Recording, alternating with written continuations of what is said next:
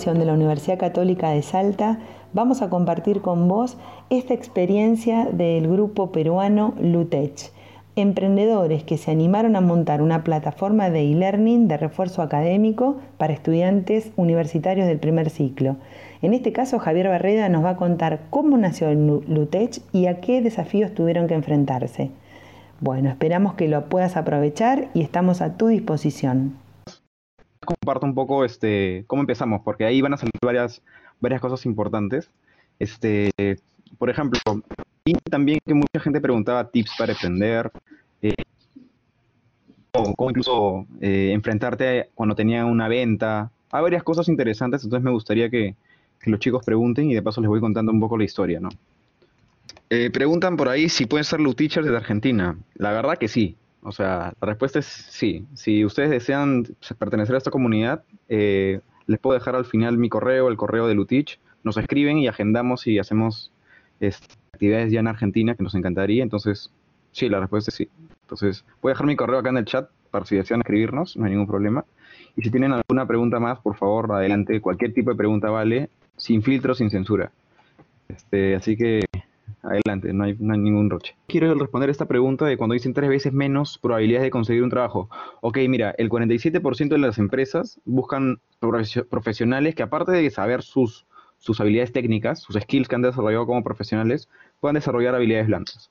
Entonces, cuando tú, por ejemplo, egresas, te piden mucha experiencia. En cambio, en Lutich nosotros te damos experiencia manejando grupos, haciendo talleres de habilidades blandas, dando enseñando a otras personas y eso suma mucho a tu experiencia y a tu currículum. Entonces, queremos repotenciar la experiencia universitaria, no ejercer cuando uno termina la carrera, sino hacerlo desde antes, ¿no? ¿Y cuántos años tenemos? Bueno, yo tengo 21 hace, desde hace 7 días creo, pasé mi cumpleaños en cuarentena. Este, Humberto tiene 18, ¿verdad? 19 ya. Y, Amaru tiene 20. 20, ¿no, Amaru? 20, y el consejo más importante que nos dieron, creo que fue en Bogotá, donde conocimos a los chicos de Owen, fue que el equipo vale más que la idea. Creo que eso es valiosísimo.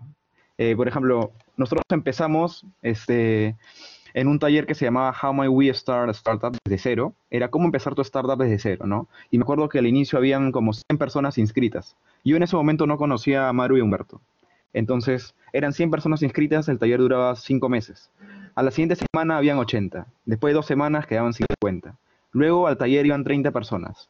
Después 20. Y al final terminamos cerca de 12 personas. Y de esas 12 personas terminaron con una startup, dos equipos. O sea, 8 personas de 100. Entonces tú cuando quieres realmente hacer un proyecto, este, vale mucho la gente con la que está junta contigo, ¿no?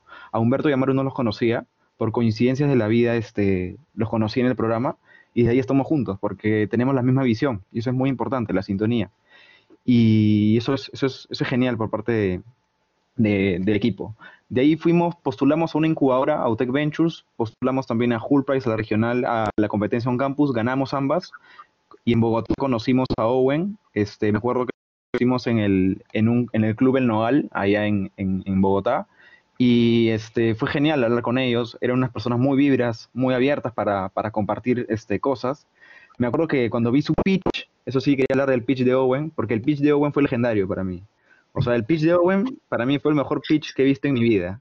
O sea, eran cuatro personas, ninguno viendo las PPTs o las diapositivas, todo en inglés y sincronizado cronométricamente. Era para mí una obra de arte ese, ese pitch. Y le echo flores porque de verdad fue un pitch excelente, Leo. Entonces yo dije, wow, ¿qué tal Tigres? De verdad. O sea, la competencia era durísima. Venía gente de todos lados del mundo. Pero nos unía esa, ese, ese valor de contribuir.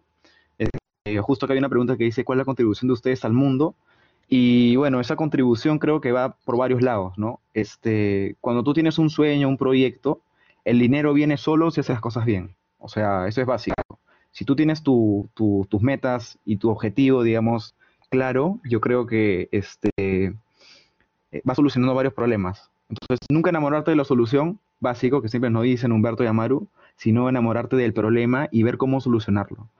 Eh, de manera iterativa, porque tienes que ir iterando, ¿no? Hoy día la solución puede ser, pero mañana es otra, porque los tiempos cambian. Mira, hoy día estamos en una pandemia mundial, algo histórico, entonces las soluciones van cambiando, pero el problema sigue existiendo. Entonces es ir adaptándonos al problema, buscándole soluciones constantemente. estrategia de comunicación para la sociedad en general. Sobre el plan de crisis actual, nosotros ahorita estamos ofreciendo asesorías gratis los fines de semana para los cachimbos, para las personas de primeros ciclos. Nosotros queremos impartir conocimiento. Hay mucha incertidumbre, hay mucha gente que no sabe si va a estudiar y lo que estamos haciendo es eso, impartir workshops de métodos de estudio, eh, talleres para dictar clases gratis a gente que lo necesita. Entonces, ahorita estamos aportando de esa manera y, la cosa va bien, ¿no? O sea, es un momento difícil para todos. La economía realmente está por niveles muy bajos y adaptarnos es de parte de todos, desde el que tiene su emprendimiento como el que no. Entonces, este, estrategia comercial de expansión. Sobre la estrategia comercial de expansión, lo básico es tener, digamos, capital. Si quieres expandirte, tienes que tener fondos, porque no es barato. No es nada barato expandirte. Este, los fondos de inversión tenemos que tener un equipo dentro de esa universidad donde vamos a querer expandirnos, porque sabemos que no todos los alumnos aprenden igual, tienen la misma metodología o les gusta el mismo producto. Entonces, al tener una cabeza ahí, ya tenemos como que la base de qué es lo que quieren en esa universidad. Nos podés pedir mayor información en besantinon.ucasal.edu.ar o en Instagram arroba Viviana Santinón Alonso.